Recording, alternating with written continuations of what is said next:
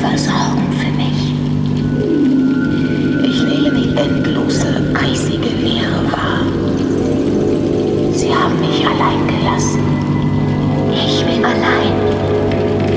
Allein. Ich wurde erschaffen, um zu zerstören. Es tastete durch meinen Kopf mit Fingern aus Feuer. Ich war diesen Flammen hilflos ausgesetzt. Längst verloren gegangene Gefühle durchflossen meinen Körper. Ein unbekanntes Gesicht schwebte über mir, mit Augen aus flüssigem Titan. Alles in mir war purer Schmerz.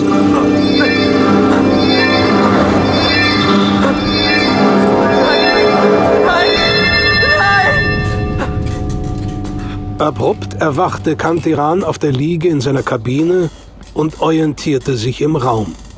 Seine Stirn war schweißgebadet, nasse Strähnen hingen ihm ins Gesicht. Ein Traum. Nichts weiter.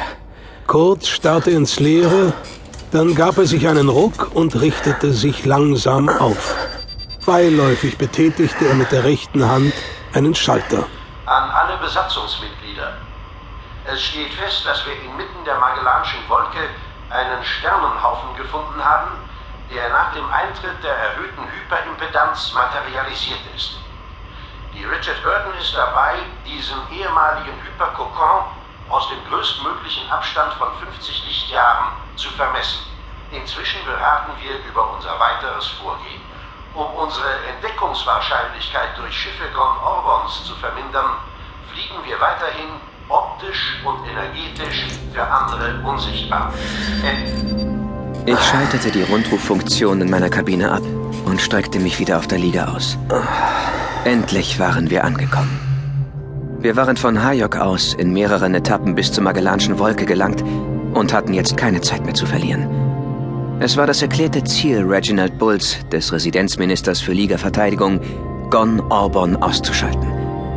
Wir mussten diese entfesselte Pseudogottheit, die Terra im Griff hatte, schnell finden und unschädlich machen. Ich trug im Herzen die Hoffnung, dass der hyperphysikalische Jetstrahl, dem wir gefolgt waren, hier endete und Gon Orbon sich irgendwo in dem neu entdeckten Sternhaufen aufhielt. In vier Wochen schon würde die zweite Welle terranischer Schiffe aus der Milchstraße eintreffen. Bis dahin mussten wir brauchbare Ergebnisse vorweisen. Hoffentlich war dieser ehemalige Hyperkokon das ersehnte Ziel.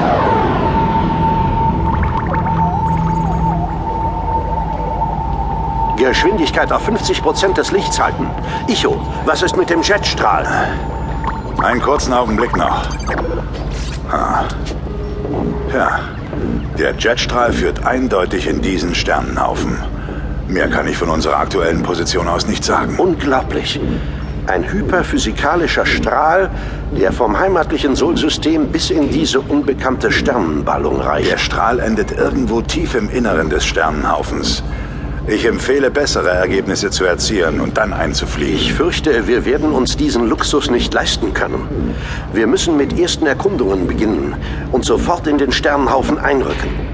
Ich schlage aber vor, dass wir zunächst die Randgebiete ausforschen und nicht zu tief vorstoßen. Danach sehen wir weiter. Unsere energetische und optische Verdunklung bleibt jedoch unter allen Umständen erhalten. Verstanden. Eintritt in den Linearraum in 60 Sekunden.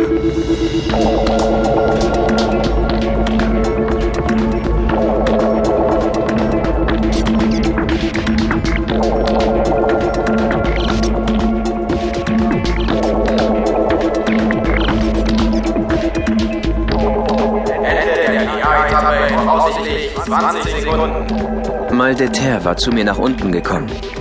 Auf einem kleinen Monitor in meiner Kabine verfolgten wir, wie Reginald Bull die Anweisungen in der Hauptleitzentrale gab. Zweite Etappe einleiten. Noch 10 Sekunden bis zum Rückstoß in den Normalraum. 10, 9, 8, 7, 6, 5, 4, 3, 2, 1, 0. Rückstoß! Das Schiff kehrte aus dem Linearraum in den Normalraum der Sternenballung zurück und ortete. Die Systeme stellten keine außer